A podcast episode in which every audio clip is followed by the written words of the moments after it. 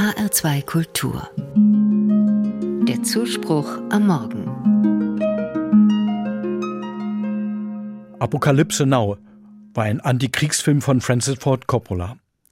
Der Film erschien 1979 und es ging um die Schrecken des Vietnamkrieges 1969.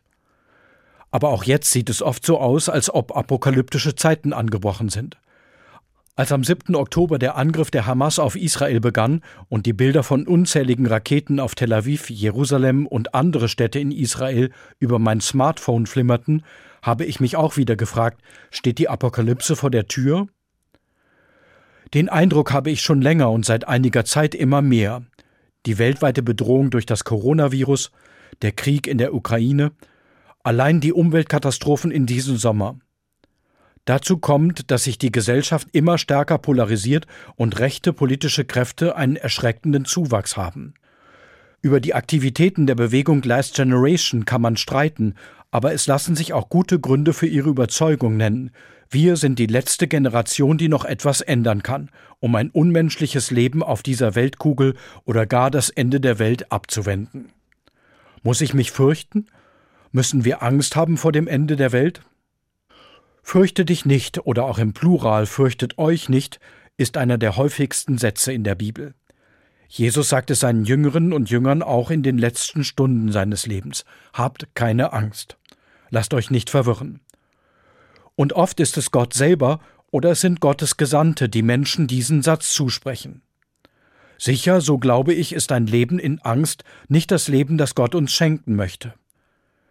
Dennoch ist mit der Angst vor den weltpolitischen Ereignissen ein reales Spüren verbunden, und dieses Spüren ist lebenswichtig. Wenn ich vor etwas Angst habe, dann schaue ich es mir nicht gern an, sondern mache einen weiten Bogen darum. Aber ich kann meiner Angst trauen, das habe ich schon oft erlebt. Sie macht mich oft auf etwas aufmerksam. Etwas, das ich vielleicht zu Recht meiden soll, weil es mir schaden kann. Oder auch etwas, um das ich mich besser kümmern sollte, denn oft bezieht sie sich auf etwas, das ich anschauen kann und das dann seinen Schrecken verliert, wenn ich mich ihm stelle. Die Angst nimmt jedenfalls erstmal das Tempo raus und ruft mich dazu auf, in einer Situation besonders achtsam zu sein.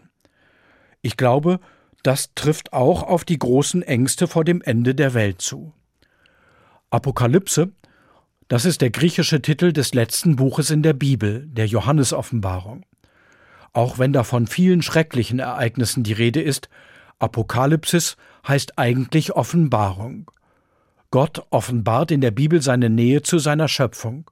Gott rettet Tiere, Pflanzen und Menschen, weil sie ihm wichtig sind.